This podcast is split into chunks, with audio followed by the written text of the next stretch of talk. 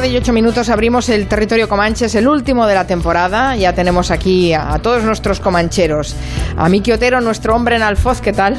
Muy bien, ¿Qué tal maravilloso. Lo único fuera de lugar eran mis gafas de, pasta porque estaba todo tan bien ambientado y de hecho me disfracé como de Cristóbal Colón y, demás y estaba todo maravilloso. O sea, porque la gente llevaba teléfono móvil, sino aquello parecía el siglo XIV, Después te cuento una cosita que me han, que me han dicho. Después te lo cuento, sí, sí. Nuria Torreblanca, que no se pierda un verano en tierras gallegas. Muy buena, sí, qué ganas tenemos Con la maleta preparada, ¿no? bueno, sí, dile que sí. José Luis Ibáñez Ridao, que es un hombre que nunca pierde la compostura. Ahí, ahí. Pero hoy no te veo con sombrero, ¿qué ha pasado? Sí, mm, he venido en coche porque esta noche, ahora dentro de un ratillo, tengo una charla con dos detectives privados en el Pipas Club. Y, imagino, imagino que saldremos muy tarde, pero muy tarde, y entonces he venido en coche y en el coche no llevo sombrero, normalmente. me habéis convencido por el aire acondicionado salir del metro, no quería salir.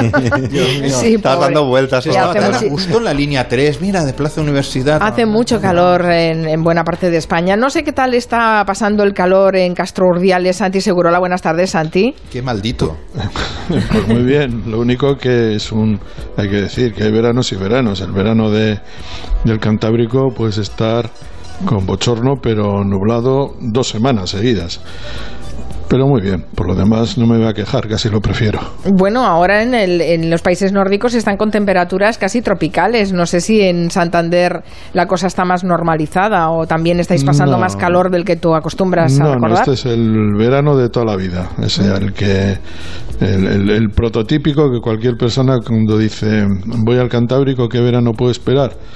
Pues dos días de sol, cinco nublados, uno medio y a veces todos esos días eh, congregados en uno solo. es lo que toca. ¿eh? Yo cuando salgo de Barcelona mm, totalmente acalorado, cuando llego a Galicia y veo ese cielo que es como un taperbare puesto del revés, gris y tal, es como lloro de la emoción y de la alegría. Yo viví la, la, última, la última ola de calor, la que hubo a principios de los 2000 en el Reino Unido, que hubo no sé cuántos miles de muertos.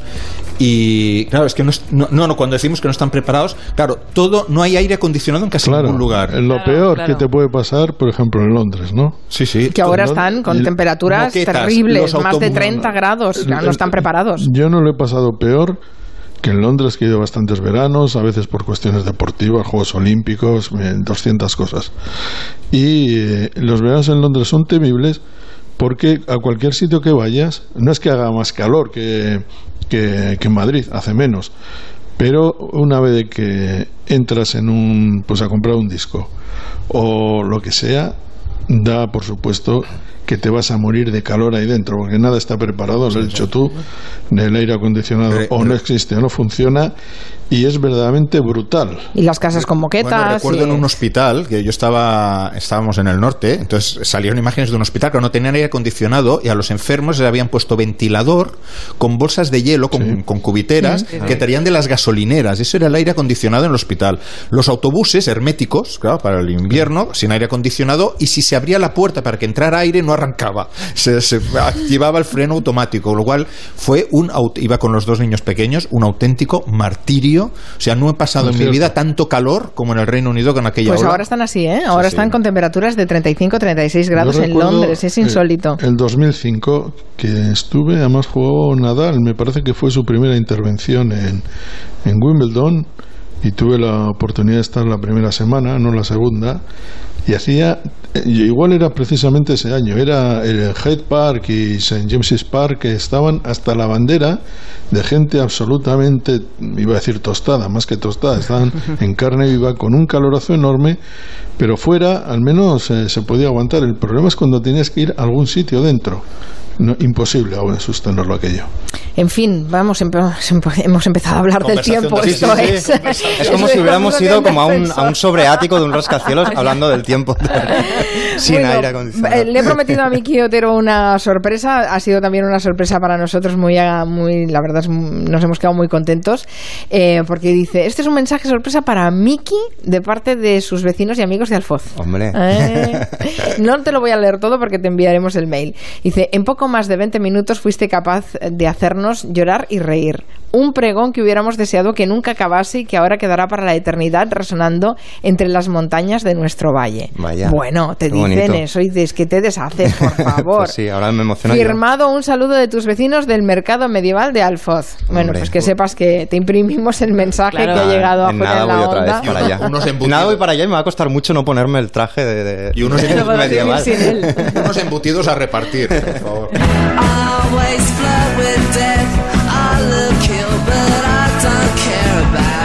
Los que sí que están fresquitos son los de Marte, si es que alguien pudiera estar ahí, que acaban de descubrir un lago de agua líquida en, en Marte.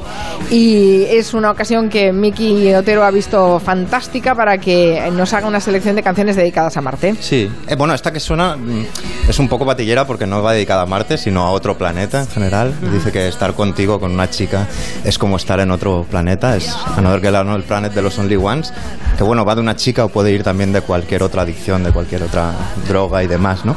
Pero, pero sí, han descubierto el lago este de, de agua líquida en el polo sur de, de Marte y además Elon Musk, el, el millonario este, dice que en, en el 2022 que él plantea tener una colonia, Ya. digamos, habitar eh, Marte, ¿no? Y entonces yo empezaba a pensar que la música pop y la música en general, yo creo que es la forma, digamos, en la que yo confío contactar con algún tipo de inteligencia de vida inteligente o, o tonta como la nuestra, ¿no? Pero creo que, que realmente la música sería el modo de hacerlo, no creo yo solo. He empezado a recordar como la historia de Carl Sagan, del divulgador científico, que envió el disco de oro ese al espacio, que lo que hizo es enviar eh, en unas ondas, enviar dos, dos o tres discos, no recuerdo ahora, pues con saludos, con sonidos y con canciones. Y bueno, eh, salía desde el Johnny B. Good de Chuck Berry hasta la flauta mágica de, de- de Mozart, pero también eh, David Bowie decía que, los alienígenas contactarían a los eh, adolescentes terrícolas a través de la música, a través de lo que sonara en la radio, como pasa en, en Starman, o Joey Meek, el, el productor británico, lo mismo, ¿no? Y David Bowie lo tenía claro en la canción de Marte, más conocida que es Life on Mars, esta.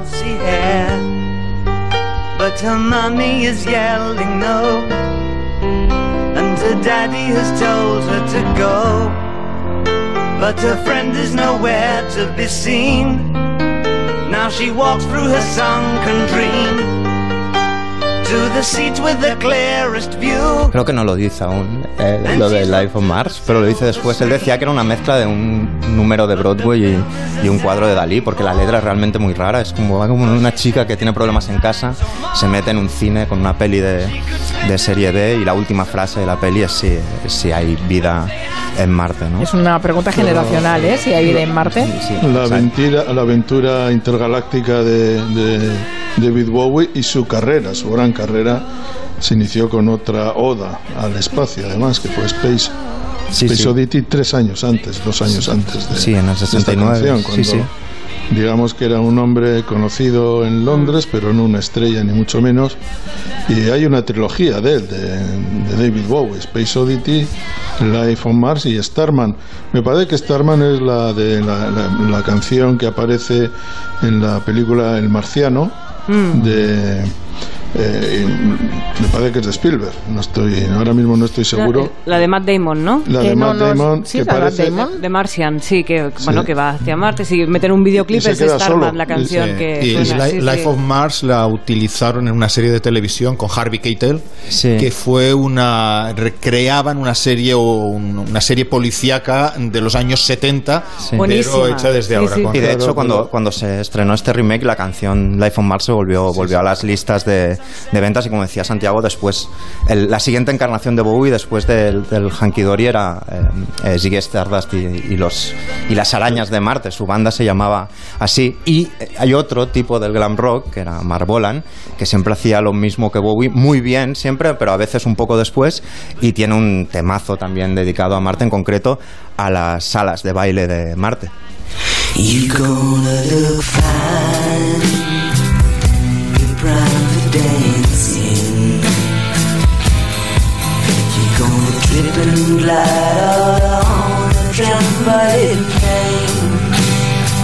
Que habla de una chica que tiene las manos de diamante, que brilla en la pista de baile, que le dice como que se verán en las salas de, de- de baile de Marte y que eh, os recordará poderosamente eh, no solo la letra, sino también todo, la melodía, a esta otra. Divina estás, programada para el tarde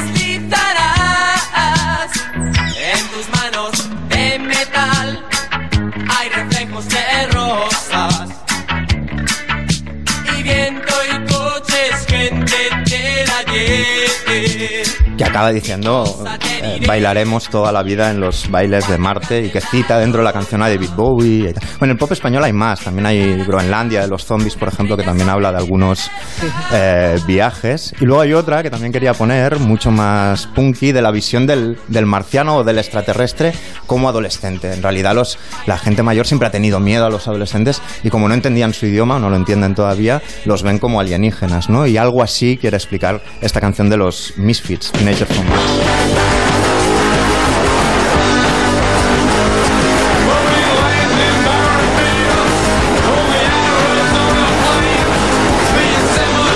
que habla de unos alienígenas que, que vendrán y se acostarán con vuestras chicas y harán una serie de, ma- de- de maldades y que me recuerda a eso, la idea de, de, bueno, cuando no entiendes algo con la- de la gente joven, eh, los asocias, digamos, a eso, al, al miedo Bueno, a lo alguien a quien no entiendes directamente es un marciano. O se dice, sí, claro, Claro. exactamente. se dice Hubo una época en que hubo una obsesión con todos los temas eh, interestelares. Sí, y sí. uno, yo, por ejemplo, Telstar de Los Tornados es una canción Luego la escuchamos, instrumental maravillosa, sí. pero por ejemplo, yo uno de los primeros discos que me compré fue Rocketman de, de Elton Eh, John, buenísimo. que me sigue pareciendo un gran tema del pop, ¿no? Y esto estamos hablando del año 71-72. Allí coincidieron prácticamente todos los artistas ingleses, David Bowie, Mark Bolan, con T-Rex, Elton John, que estaban eh, fascinados con el, con, con el asunto espacial. Bueno, es que de eso sirve la cultura popular y la música pop en concreto, que tiene unos mecanismos de funcionamiento muy rápidos que responden a lo que está pasando en el momento, pero incluso canciones muy posteriores, como por ejemplo esta, Girls from Mars, Girl from Mars.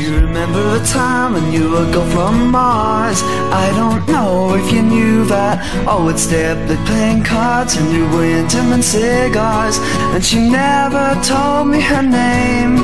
I still love you, the girl from my Esta canción que es fresquísima y demás, que la compuso un tipo de norirlandés de 16 años, que es el que me canta, eh, y que habla de este tipo, de este adolescente en la, en la ventana esperando a que vuelva la chica de Marte, es decir, la chica con la que estuvo, y que tiene la anécdota que es- esta canción la ponían en, en la línea teléfono, en el teléfono, si tú llamas a la NASA y te ponían en espera, sonaba eh, esta canción, Girl, Ah, sí, Girl bueno, from Mars de, de, Tien- de Ash. Tenían buen gusto. Sí, y yo quería acabar con la más ve- vera- veraniega que a mí me encanta realmente para que salgamos haciendo una conga marciana de aquí camino a nuestros respectivos lugares de vacaciones que es de la escribió en el 55 Rosendo Ruiz Quevedo que es un tipo que componía chachachas y merengues muy guays Eh, es el de Rico Vacilón por ejemplo Eh, y esta canción eh, los marcianos llegaron ya llegaron bailando el cha-cha-cha es un hital Llegaron ya. Bailando ricacha. Ricacha, ricacha, ricacha. Así llaman en Marte al cha-cha-cha. De un platillo volador. Está, está Ibáñez encabezando la conga, en el segundo lugar está Nuria. Pasando, rascando un guiro televisor. Los marcianos llegaron ya. Buenísima. bailando ricacha. La Orquesta Aragón. Ricacha, ricacha, ricacha.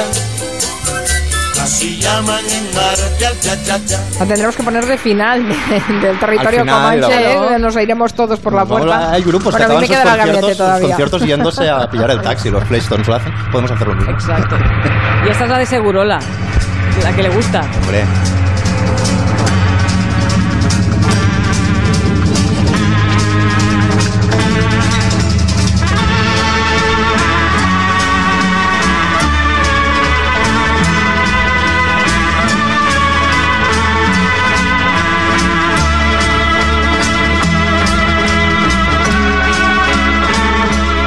¿Qué te parece si aprovechando este ritmo de los tornados, Santi, nos cuentas lo que estás haciendo en, en ¿Qué- Castro Urdiales, ¿Qué porque que te cuente el día a día? Oh, Sí, claro, claro, porque No, eh, todo lo que solemos hacer en invierno puede transformarse en una vida completamente distinta cuando llega el verano y nos trasladamos a otro lugar. Así que nos ha pues- parecido que podrías hacer una crónica sobre tu vida en Castro Urdiales, en plan eh, el, el periodista Pues- deportivo, ¿no? Pues es una vida en bucle, cada día es lo mismo prácticamente, y eso está muy bien.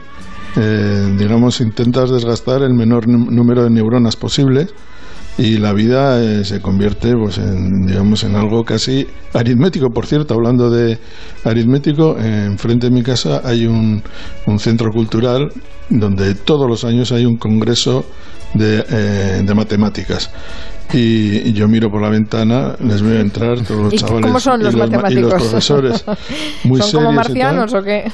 No, son majísimos y tal. Lo único que eh, yo digo, bueno, eh, esta gente le debe gustar lo suyo muchísimo porque entran a las 9 de la mañana, están por la mañana hablando de sus cosas, supongo que del teorema de Euclides y todo esto, y salen, o sea, como si el verano no existiera. Lo importante son los números, ¿no? Y las, y no sé, los logaritmos neperianos, lo que sea. Y yo, claro, no me atrevo a entrar ni, ni, ni de lejos porque bastante tuve con lo mío en el bachiller como para, para atreverme a hacer estas Ah, cosas. pero los miras entre visillos, ¿eh? Sí, digamos, soy un boyer del, del- La matemática. de, de los matemáticos. Santiago, ¿no te pasa? A mí me pasó hace poco, eh, limpiando estanterías y tal, encontré mis libros de química, de Oh. matemáticas y de física. Y dije, algún día yo tuve que dominar esto. Ya lo habría. Digo, claro, aprobé la selectividad con una nota relativamente buena y además yo hacía ciencias, es decir, que hice exámenes de química.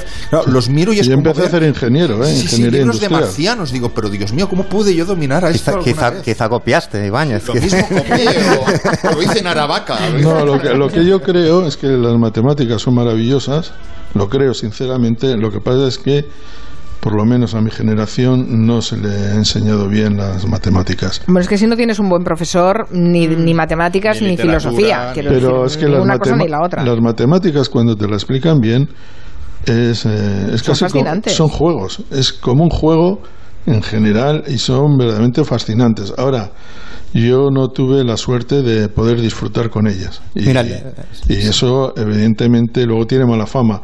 Pero cuando tuve la oportunidad, tuve algún profesor que me lo explicara bien y me lo hiciera em, pasar bien, la verdad es que son francamente divertidas, pero no sé cómo se explican ahora, no sé exactamente cómo, cómo está este tipo de enseñanza, pero sería buena, bueno acreditar a las matemáticas como algo eh, estupendo, no desacreditarlas como siempre hacemos nosotros, los de mi generación, diciendo que es un coñazo, porque sí creo que depende, no sé quién lo ha dicho, de los profesores y de la, y de la manera de enseñarlas. Claro, claro. De hecho, yo me, yo me he enganchado por culpa de Nuria a la serie de Luis Miguel. Oh, y por el, el- el- el niño pobre no quiere, no quiere estudiar y llega una, una profesora particular y le explica la asignatura de mates a través de la, explica las fracciones pues por los compases y tal y el, el chaval se aplica, digamos. Por mi culpa, porque dije que no me gustaba Luis Miguel. Yo he intentado ver la serie para que veáis que yo tengo buena intención, pero es que la serie seguramente está muy bien, pero no Sí, soporto esas canciones. La serie engancha y es No puedo, entretenida, han podido aunque conmigo. entiendes que en los créditos finales ponga que está con la autorización de Luis Miguel porque Cla- es claro. vida de santos un poco. O sea, queda Sí, muy, sí, muy bien sí, Luis demasiado. Miguel. Me ha preguntado Mari Carmen mi día, me levanto pronto a las siete y media, eh, generalmente voy a las ocho y media a una pequeña playa que hay aquí, nos encontramos los de siempre paseando, sobre las nueve y media, diez menos cuarto, vuelvo, compro los periódicos, leo los periódicos, voy al pueblo, me tomo un pincho en- de tortilla en un bar estupendo que se llama El Ibe. Luego, un poco más tarde, después hay una charla con la gente, estamos todos los amigos, algunos a los que no había visto desde hace 40 o 50 años, pero que también veranean aquí porque íbamos juntos al colegio o éramos de la misma calle.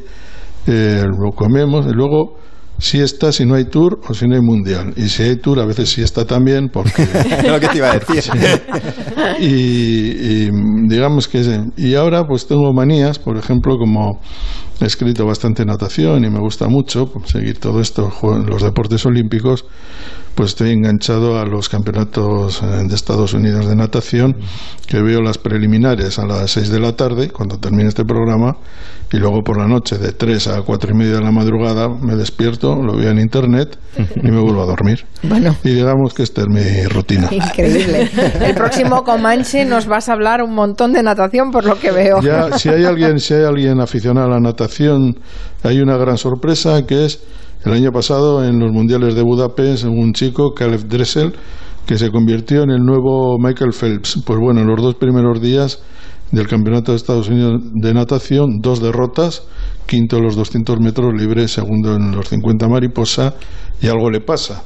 Vamos a ver si la supuesta gran estrella de la natación americana fue una estrella fugaz o está pasando un simplemente el típico recorrido antes de los Juegos Olímpicos donde tienes algunos ligeros baches. El verano del periodista deportivo. Agotador, estoy agotado. De... Muy, Ha faltado- muy Richard Ford te ha quedado. Ha, ¿eh? ha faltado de 12 a 2 de la madrugada mirar por la ventana a ver si ves ovnis o el no. Y el No, matemático. pues creo que, creo que hay un eclipse, ¿no? Sí, Sí, la, sí, sí. la- la luna de sangre. Sí, sí, además será uno de los más largos que podremos ver, que no es un eclipse total, sino que es uh, un eclipse que permite ver esa, esa luna así sanguinolenta. Ahí sí. Más roja contra más contaminación haya en la zona donde estemos, que nos lo contaron ayer desde el Astrofísico de Canarias. Vamos a hacer una pausa y después hablamos de hablamos de géneros literarios con José Luis Ibáñez Ridao. El apocalipsis.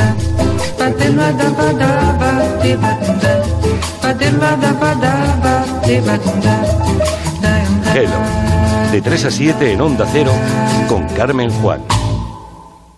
En Hipercor y el supermercado del corte inglés, qué fácil es acostumbrarse a los buenos precios. Porque los revisamos continuamente para que veas lo buenos que son. Por ejemplo, bonito del norte al corte por solo 10,80 euros el kilo. Y recuerda que tienes más de mil artículos con un 50% de descuento en la segunda unidad. Hipercor y supermercado del corte inglés. Alimenta tu vida. Onda Cero, Madrid. Tiempo de descuento, Juan se desmarca por la oficina, su jefe le persigue con un informe, pero consigue pasárselo al becario. Avanza hacia el ascensor, atención, un cliente quiere derribarle con una reunión sorpresa. Juan usa las escaleras, se dirige a BMW Madrid, entra y ¡sí! ¡Consigue la oferta especial! Solo durante el mes de julio el tiempo de descuento juega a tu favor. Acércate a BMW Madrid, concesionario filial de BMW en las tablas y aprovecha las ofertas de hasta un 40% de descuento en kilómetro cero y vehículos de compañía. Disfruta de la mejor cocina gallega en Montes de Galicia, todo un clásico moderno en el barrio de Salamanca. Este verano disfruta de lo mejor de la dieta atlántica, de las mejores carnes y pescados tratados con respeto y transparencia, regados con una de las mejores bodegas de la zona, perfecto en grupo, en familia o en pareja. Montes de Galicia te ofrece espacios perfectos para ti en cada ocasión. CES Cardenal Cisneros, tu centro universitario con titulación oficial de la Universidad Complutense en el barrio de Salamanca. Te ofrece grados de Derecho, ADE, Psicología, doble grado de Derecho y ADE y másteres oficiales habilitantes para ejercer la abogacía y la psicología clínica. Con un trato personalizado y tutorización constante. Infórmate en universidadcisneros.es. Tu futuro empieza aquí. Hola, soy Concha, Concha Velasco. Hace ya tiempo que les vengo hablando de ducha manía y de las ventajas que supone cambiar la bañera por un plato de ducha. Una ducha con suelo antideslizante, con su mampara de seguridad y sin temor a resbalones traicioneros. Pues ahora Ducha Manía les ofrece una ventaja más, la financiación, sí, sí. Pueden cambiar su bañera por un plato de ducha desde solo 990 euros.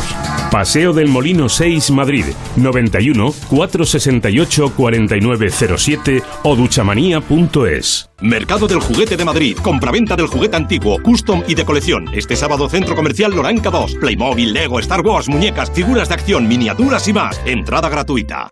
Los fines de semana madrugamos para ir al campo, para hablar de producción agraria y alimentación, respirar aire puro y hacer turismo rural. Onda Agraria es la voz del campo. Un espacio para agricultores, ganaderos y para los amantes de la naturaleza. Onda Agraria, sábados y domingos a las 6 de la mañana. Pablo Rodríguez Pinilla y Soledad de Juan. Te mereces esta radio. Onda Cero, tu radio. Soy empresario en España. He visto cosas que vosotros humanos no creeríais. Gestionar la atención al cliente con un Excel. Llevar la previsión de ventas en una agenda de papel. Todos esos momentos se perderán en el tiempo. con Team Leader. Más que un CRM, Team Leader, CRM, gestión de proyectos y facturación, todo en uno. Ponnos a prueba gratis en teamleader.es. Electrocasión, liquidación permanente de electrodomésticos nuevos de las mejores marcas hasta con un 50% de descuento y garantía del fabricante. Electrocasión, cuatro tiendas por todo Madrid.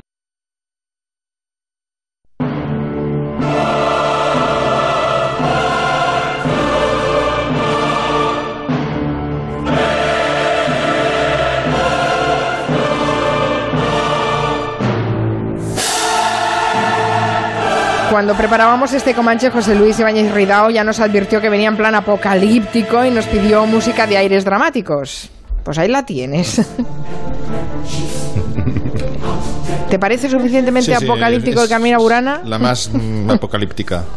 Hace unos días reflexionábamos sobre el fin de los diccionarios y las obras de consulta en papel y creo que es eh, que hoy nos quieres hablar del fin de las biografías, Está ni más ni menos. Un poco crepuscular, Estoy Iván. Está, está. Un poco gua- guadaña, ¿eh? Bueno, el, el punto de partida es un artículo muy interesante de una historiadora canadiense que es autora también de biografías, se llama Charlotte Gray, y lo publicó en una, en una revista de debates, en una página web de debates culturales, se llama The Walrus, y el título era El futuro de las biografías, y ha originado todo un debate muy interesante.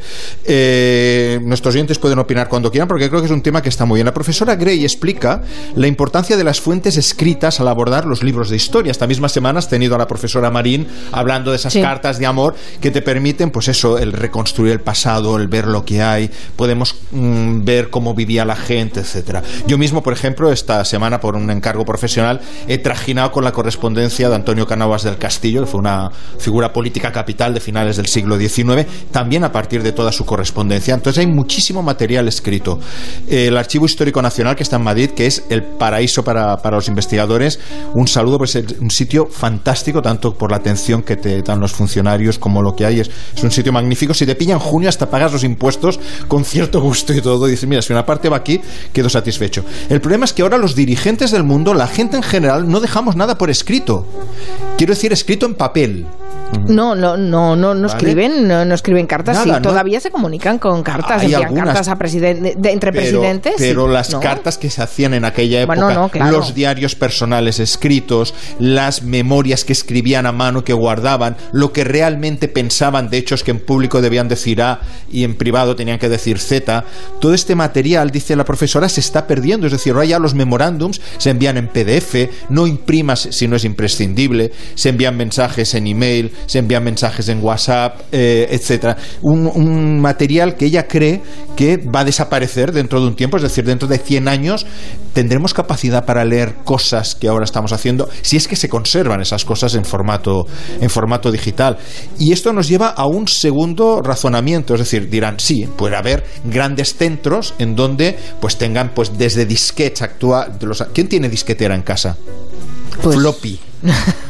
¿Quién puede leer un floppy en casa? El problema no es no tenerlo, el problema ya es tener el disquete porque no te sirve para nada. Sí, sí, tenerlo. No, no. Entonces ella dice, dentro de un tiempo, efectivamente, habrán grandes centros.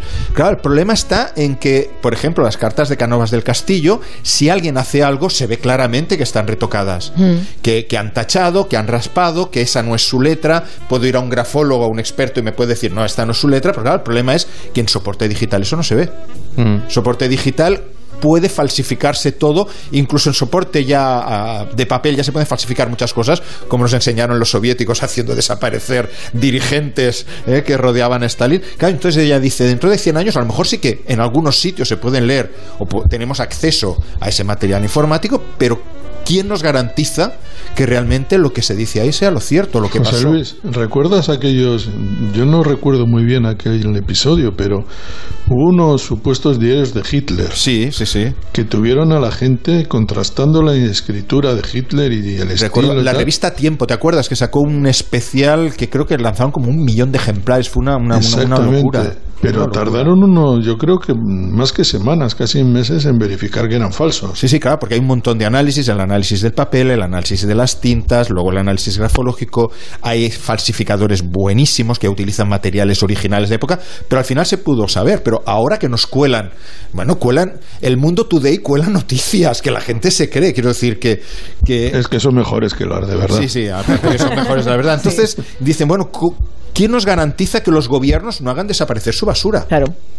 La cara B, yo, Bueno, yo, soy, ver. yo soy un adicto, sí, yo soy un adicto de los archivos británicos. Archivos británicos es, eh, es quizás lo que nos falta aquí del Archivo Histórico Nacional. Tiene una página web maravillosa donde de vez en cuando cuelgan ofertas, digamos, cosas gratuitas, accesos gratuitos. Yo recuerdo que entré en la correspondencia entre Margaret Thatcher y el primer ministro de Australia que intentaban colocar a los vietnamitas fue cuando el famoso Boat People, cuando acaba la guerra de Vietnam, hay una salida, un éxodo masivo de vietnamitas y no saben qué hacer con ellos, un poco como está sucediendo ahora con los refugiados de, de África. Pero eran a miles. Entonces, el- entre el primer ministro de Australia y Margaret Thatcher tienen la genial idea, alguien por medio, de comprar islas en el Pacífico y meterlos allí. Bueno, pues los archivos británicos digitalizaron hasta los posits de la agenda de Margaret Thatcher. Y era obviamente que hubo cosas que ocultaron, pero salió material, un montón de material.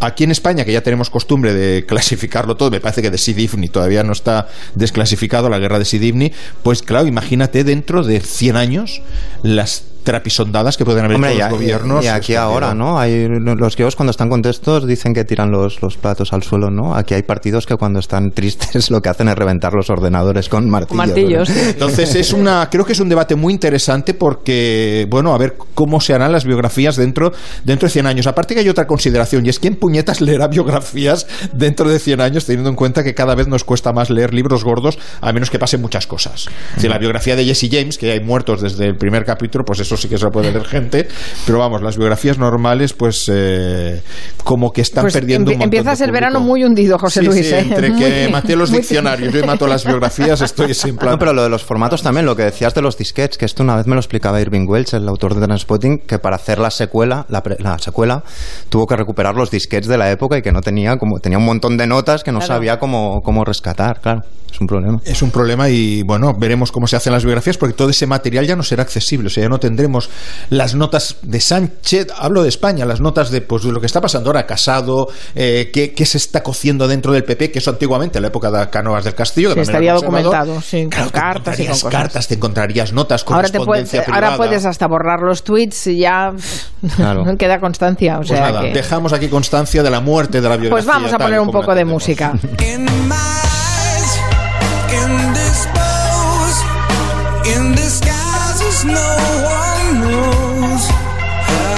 face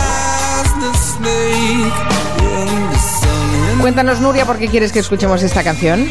Bueno, pues que porque es una canción que durante los últimos meses hemos escuchado muchísimo. ¿Por qué? Pues bueno, nos remontamos al 18 de mayo de 2017, fecha en la que murió Chris Cornell, el cantante de esta banda de Soundgarden, y, y digamos que los meses posteriores todos los amigos de Soundgarden, de Chris Cornell en concreto, han hecho versiones de este Black Hole Sun, que es una de las canciones más famosas de los años 90, en homenaje a Cornell, ¿no? Por ejemplo, eh, los Guns N' Roses la han convertido en una canción fija en todos sus conciertos.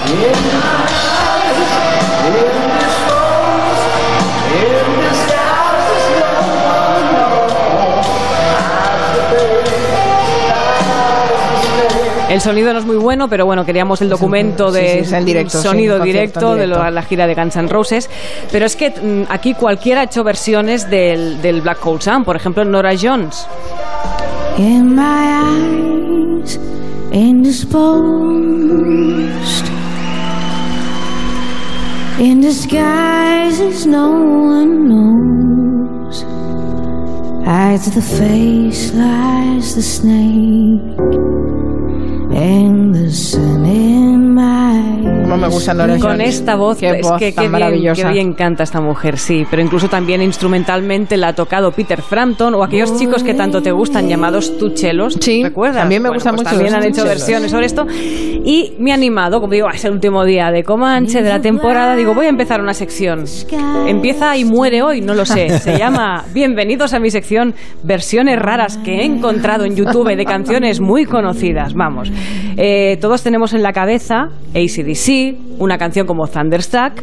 ¿Os imagináis ahora a los ACDC si tocaran el banjo en una película de Sam Peckinpah?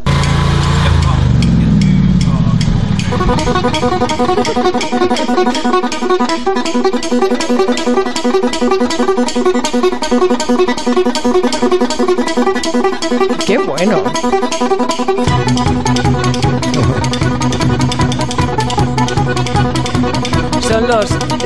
Eagles, que son una banda que tocan, bueno, y además los videoclips que graban, van todos, son rurales, son como rednecks de Estados Unidos, y cualquier cosa que tocan la convierten en algo así, una fiesta. Escuchemos un poquito más.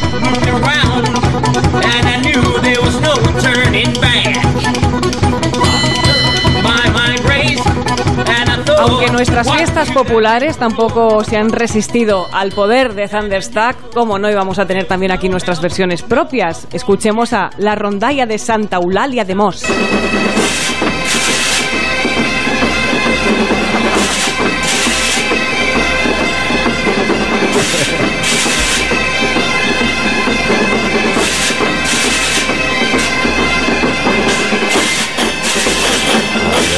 Aquí las gaitas a tope. A mí me, me gustó mucho también, creo que fue cuando le dieron el Príncipe de Asturias a Coppola, que, Sí. que hacían, las gaitas hacían la, la- el padrino, El vamos, Padrino, la canción sí, principal el del Padrino, padrino. Y luego también molaba cuando la revolución en Cuba, que hacían como la internacional, pero en plan son, también me... Fantástico. Ahora vamos a escuchar, bueno, recordemos un momentito el original, Creep, de Radiohead. When you were before, couldn't look you in the eye.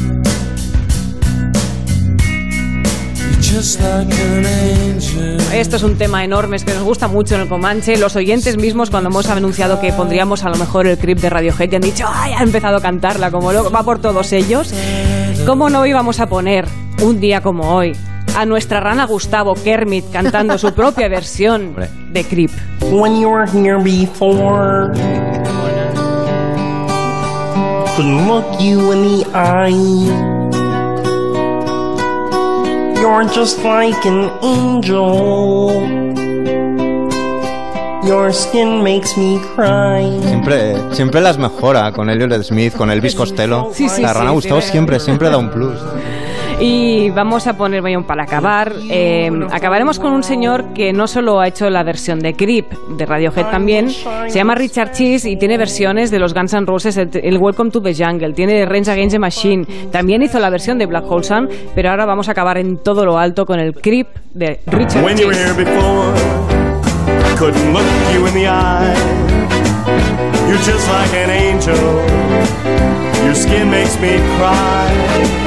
here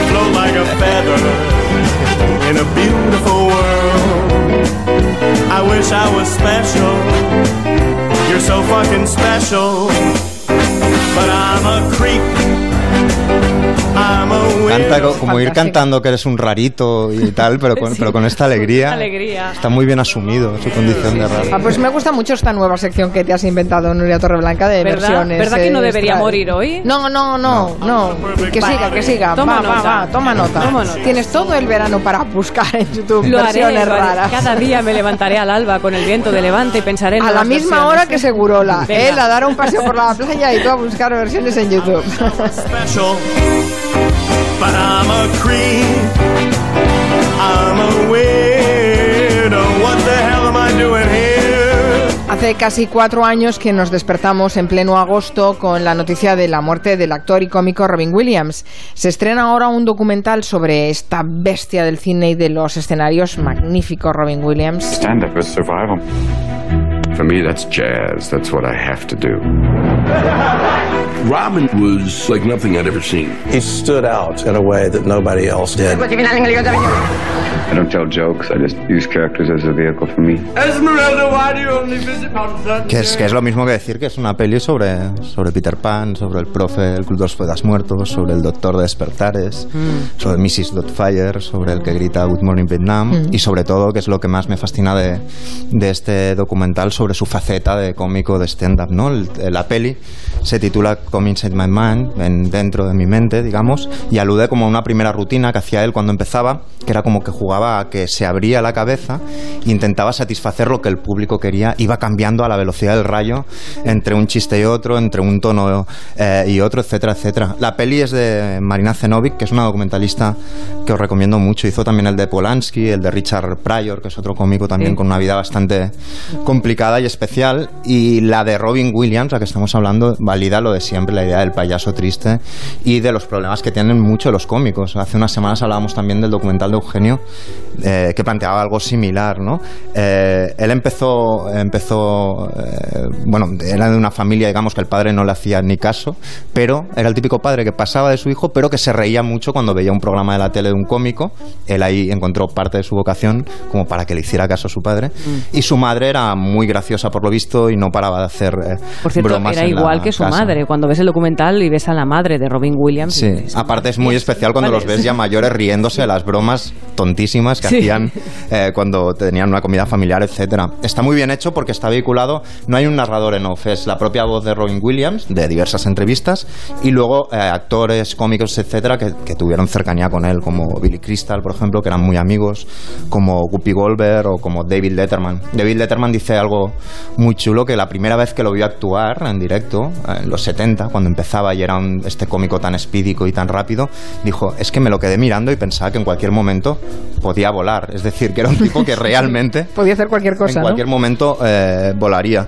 Eh, y el documental repasa desde el, desde el principio, desde esas comidas familiares hasta eh, su suicidio de, de hace unos años y, y sirve también para, para repasar un poco la historia de la, de la comedia en Estados Unidos. Él empieza en grupos de improvisación en teatros porque era la única forma que tenía de, de conocer a chicas porque en su instituto era solo masculino, algo bastante común en muchos cómicos, también músicos y cualquier artista, vamos. Eh, luego pasa por la- las sitcoms, ahí se hace muy famoso en las series de televisión y empieza su severísima adicción a la cocaína. Él dice la cocaína que es la señal que tiene Dios para decirte que ganas demasiado dinero, ¿no? Digamos, él gasta mucho dinero en esa sustancia, se engancha y solo se intenta salir, porque solo lo intenta, y llevar otra vida cuando fallece un muy buen amigo suyo y un, un actor especialísimo también, que es John Belushi, también por una sobredosis, una de- sobredosis, sí. una sobredosis de, de heroína y de, y de cocaína, ¿no? Y repasa todo, toda esta trayectoria y, y es un documental, ya decía, especial por eso, porque es un documental collage con gente que lo conoció y que aporta como miradas muy chulas sobre esta persona increíblemente complicado, que detrás de esta risa era un- una persona con, muchísimos problemas. Al final sale Steve Martin y dice que, hizo con él una representación muy conocida esperando a Godot y dice, dentro del escenario, encima del escenario, él lleva el control, fuera del escenario no sabía prácticamente ni quién era en muchos momentos. Lo recordaremos en agosto cuando se cumplan los cuatro años de su fallecimiento. Tenemos dos recomendaciones, dos regalos para darles a los oyentes. Uno son recomendaciones literarias. Ahí están, y además me he puesto en plan muy actual con esta semana que hemos estado hablando tanto de Corina y del CNI y demás. Eh, vuelvo a recomendar que la gente se lea La Casa 2 de Fernando Rueda, ya hablamos de este Sí. libro, eh, porque él adelantaba ya muchas cosas de las que ahora están saliendo como novedad. Eh, Fernando ya las, las ponía aquí, las, las camuflaba, las daba, algunas ya con todos mm, los nombres, pero ahí están. Es, eh, es un libro que repasa la historia reciente del CNI, de paso también de las alcantarillas del poder. Tiene un capítulo completo titulado Los dos policías más molestos para el CNI, tal cual, y son obviamente Villarejo y García Castaño. Eh, habla también de cómo Juan, el rey don Juan Carlos envió, pidió ayuda al CNI para Corina, que ha sido justo uno de los temas que han salido esta. Ujú. Ya lo adelantaba Fernando, Fernando aquí en el libro. Habla que ya nos hemos olvidado, pasan tantas cosas y todo tan rápido. Va muy rápido todo, Nos hemos olvidado ya del espionaje masivo que eh, indirectamente ha sido una de las causas de la caída ayer de Facebook en picado en la bolsa. Sí. Eh, ese espionaje, esa capacidad de espionaje. Fernando habla eh, concretamente de la capacidad de los servicios secretos españoles, recordando aquello que les encanta que les tomemos por Pepe Gotera y Otilio, porque es una forma en que luego te la meten por la escuadra sin vaselina y además, pues vamos, no llegas, eh, porque tienen gente muy preparada y además... Esta, tienen- idea, es tienen- buen- esta idea es buenísima, ¿eh? La Claro. idea de vender que, que tu cuerpo espionaje es, es que es de TVO, es de Bruguera, pero que en realidad sean muy competentes. ¿no? Es una, una idea, pero que tampoco... Es una idea magnífica, no, no, Habla de está, todo, me está, está muy bien y, y ahí lo explica, cuela muy bien. Habla del maletín que iba lleno de dinero para comprar voluntades en África en determinados temas. Habla del permiso del espionaje francés a agentes En Sudán, por españoles ejemplo. para- ¿eh? En Sudán o en... Sí, sí, en Senegal. Con- en Senegal es donde más dinero, según Fernando, donde más dinero se dejó el, el gobierno español en temas de, bueno, pues tanto de inmigración como de ETA, etcétera. En África, en Francia han, han corrido muchos, muchos billetes para un lado y para otro. Y si nos deja aquí un poquito de mal gusto de boca, pues el libro ideal para leer en un vuelo medio o en un trayecto medio es, es la típica autora que si la recomiendas quedas bien. Es una japonesa, se llama Kazumi Yumoto. Ya de ella eh, recomendé un libro que ha sido los que más emails y más tweets me han enviado diciendo, oye, qué bien, se llamaba Los Amigos. Eh, hablaba de la muerte. Y este es, eh, luego repetimos con La Casa del Álamo y Viaje a la Costa. Este libro se llama La Ciudad del Sol Poniente. Lo publica Nocturna. El punto de partida es, en, en apariencia, menos atrevido que las novelas anteriores, pero la historia va ganando poco a poco y mm, la verdad es que, que te llena totalmente. Es un hombre que recuerda, unos años después, ya pasados 40 años, está recordando la infancia, recuerda a su madre y recuerda a su abuelo, la vida de su abuelo. Y todo eso en una ciudad que él recuerda ambientada en, la luz del, atardecer. Una novela cortita, deliciosa para leer, pues es un vuelo tipo medio, obviamente no para ir de Barcelona a Ibiza, porque no te da tiempo más, más, pero para un vuelo de tipo medio, un viaje en tren de tipo medio, la ciudad del sol poniente de esta japonesa, Kazumi Yumoto, pues te deja relajado y te recuperas de los soponcios que te da el amigo Fernando Rueda en la Casa 2 de Roca Editorial. Pues estas son las recomendaciones de José Luis Rodríguez Ibáñez para el, el verano. El Puma, ¿no? Ay, José Rodríguez Ibáñez. Reirao. Hoy estamos conociendo tus gustos musicales. Hoy estamos con tus gustos musicales y ya se te ha ido la sí, última. sí, es que ya la estamos con las baterías Sí, sí, ya- absolutamente agotadas. Estamos con Vamos con la recomendación que nos hace Santi Segurola, que es de música. No, no es esta. No es esta, esta es una maldad de Quintanilla, por Dios. Ah, yo me quedo con esta ya, ¿eh? definitivamente. dices, sí? Sí. ¿Te a mí- gusta el Puma? Es un temazo esto. Pues te voy a decir una cosa, es un clasicazo y hay que aceptarlo como tal. ¿Y quién no lo ha cantado, aunque solo sea en la intimidad? ¿Quién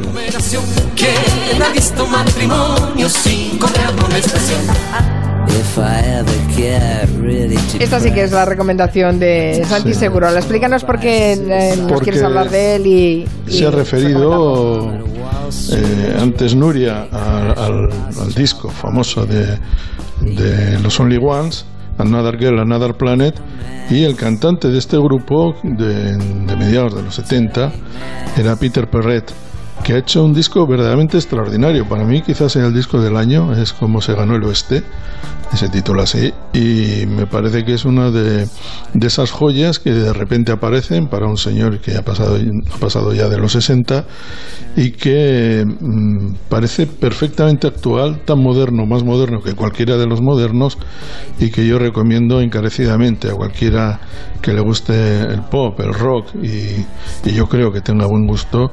Desde luego este disco de Peter Perret es buenísimo.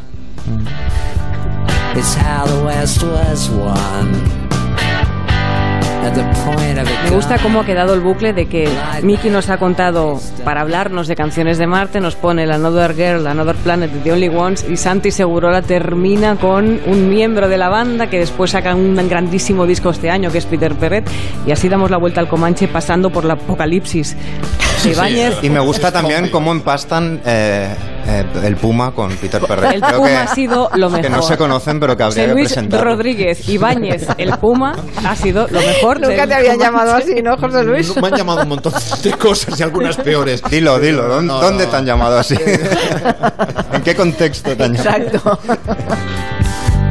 Even though I know Pues sí, la verdad es que ha quedado muy cerradito el Comanche de hoy, ¿no? Está muy Ah, bien, pero- Solo pero- decir si hay algún eh, eh, interesado por la, por la etapa que ha ganado el esloveno Roglic. ¿eh? Ah, ¿Quién Esto crees que gana el Tour? Porque no lo he seguido nada este año, ¿eh? Lo va a ganar Geraint Thomas, eh, yo creo que clarísimamente. O sea que un nuevo Si el no es un día sucesor, ya, aunque ya tiene sus 30 años de, pi- de, de Froome. Y yo, en mi opinión, ¿eh? el Sky, no digo que esté matando el equipo Sky, no digo que esté matando el ciclismo, pero al Tour sí lo está matando. Sea que hay que ver, ahora hay que ver las clásicas. Estáis todos un poco apocalípticos, Sí. ¿eh? Aunque se, Pues, se están oye, matando al no hemos se están dicho- matando las biografías, Dios mío. No Dios hemos mío. dicho que íbamos a acabar con una conga. Sí, hay que, Ay, hay que- hay que sí, poner la por orquesta. favor, va, va, va, sí. Yo creo que es la sí, mejor yo- manera de, de sí. coger las vacaciones tranquilamente, uno de- delante, otro detrás, con la orquestita. Cada uno a su planeta. yo espero a la gente el jueves, de todas maneras. El jueves hablamos de libros con Arturo. Sí, es verdad. José Luis Ibáñez Ridao va a estar con Arturo Tellez La conga, este que lo, importan- verano. lo importante es nunca ser el- ni el primero ni el último. Hay que ser. Pasa un buen verano, José Luis, y cuida Muchas y mima a nuestros oyentes que Animaré ya saben que te esperan. Santi Segurola, que sigas bien ahí en Castro Urdiales con tus pinchos de tortilla y tus amigos de toda la vida. Muy bien. Un beso. Pues yo lo siento, pero o Miki o Nuria va a tener que ser el primero en cruzar la puerta con la conga, porque Nuria, yo me Nuria. quedo. Nuria, Nuria abre la conga. Oh, yo, yo la animo. Nuria Torreblanca, buenas vacaciones. Miki Otero también. ¿Os veréis en Galicia y estas cosas? o qué? Seguro, seguro que sí. Supongo que sí. Y yo, te- yo pienso llevar una vida contemplativa similar a, la de. Santiago. ¿eh? Voy, a salir- voy a invertir en ponerme las zapatillas del orden de 15-20 minutos. Luego miraré por la ventana otros 10. Os queremos con las baterías muy cargadas, que después eh, el verano pasa muy rápido y volvemos el 3 de septiembre con la nueva temporada. Así a ver que... a qué mato. A ver qué mato en A ver qué matas. Bueno, pues no sé, ya te daremos ideas. Un beso a todos. beso. Llegamos con la conga hasta las noticias, después abrimos el gabinete. Ricacha, ricacha, ricacha, ricacha. Así llaman en Marte al cha-cha-cha. Otro marciano tocaba un instrumento muy raro, mezcla de timbal y piano, haciendo la ricacha. Los marcianos llegaron ya y llegaron bailando ricacha, ricacha, ricacha, ricacha. Así llaman en Marte al cha-cha-cha.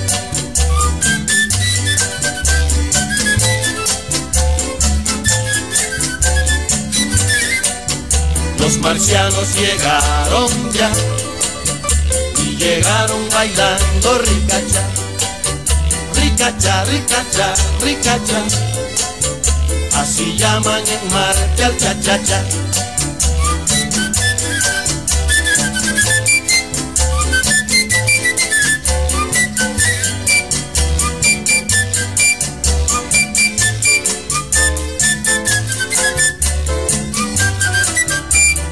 marcianos llegaron ya y llegaron bailando ricacha,